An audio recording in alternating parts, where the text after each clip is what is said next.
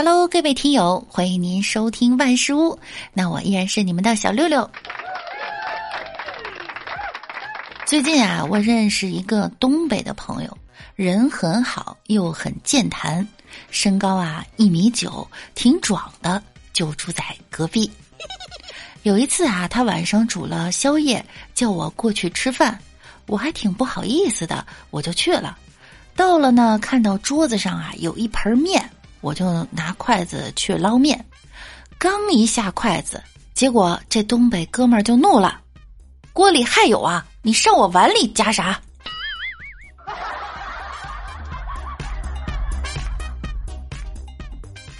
二月二十六日，在辽宁丹东，有网友发视频称呢，他在某饭店就餐的时候，一个女子不断用餐叉挠头。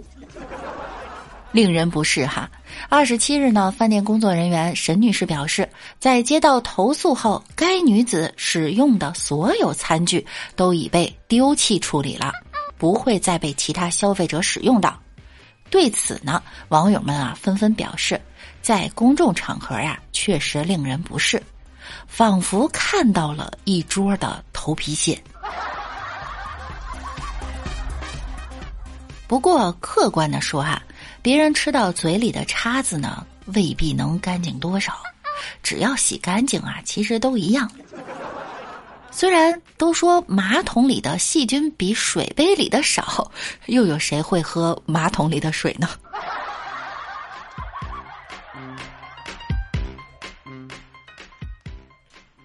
四十一岁的邢女士说，自己二月二十三号晚上到一家店买菜。结账时呢，被收银员称呼为阿姨，这让她很不高兴。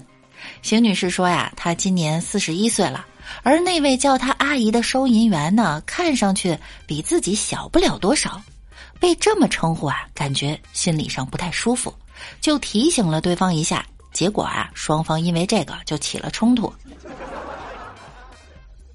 涉事商店的店长说呀。因为这句话，邢女士和收银台的工作人员起了口角，最后还动了手。随后，邢女士报警，警方协调店员赔偿邢女士五百元。但邢女士觉得自己啊还需要一个道歉。在记者的调解下，店长和涉事收银员向邢女士鞠躬道歉。邢女士呢也表示谅解。但是啊，店长，你这样道歉真的不是故意的吗？邢女士啊，一定很喜欢去地铁口，因为在这里，上到一百岁，下到一岁，都会被叫做两女呀。人呀，确实容易在这一声声“靓女”啊、“靓仔”啊、“美女”啊中迷失自我。以前呢，我也挺介意别人叫我大姐的，但是我现在想明白了，叫大姐那才是正常人。只有对我有所企图的人才会叫我美女。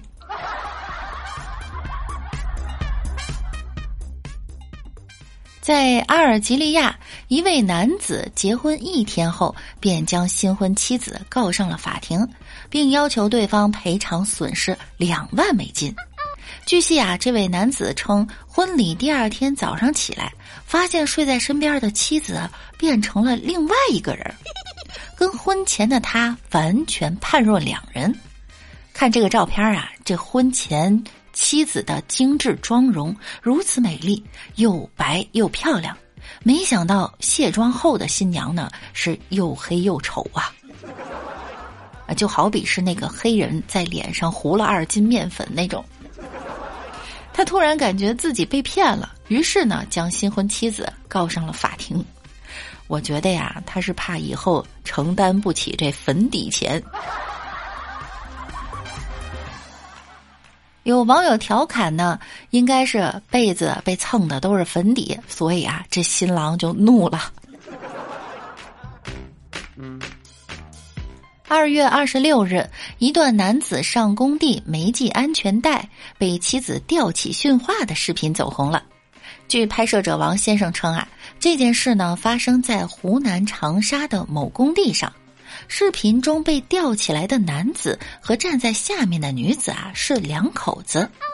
因为老公上工地不系安全带，被工友举报了。第二天啊，老婆就把他吊在安全体验馆上训斥。丈夫吊在安全体验馆外，头歪向一边，双手插兜，一副不服气的样子。据了解啊，该男子被吊了有半小时。这一张图啊，看清家庭地位。王先生表示啊，虽然这件事儿呢看上去挺没面子的，但工友们啊都觉得他老婆做的很对，只是吊没有吊打。别人只关心你砖搬的多不多，只有亲老婆才会在意你吊的高不高，才会用这种方法呀让他长记性，就是这记性有点动手。好啦，本期节目呢到这儿又要跟大家说再见了，那我们明天见喽，拜拜啦。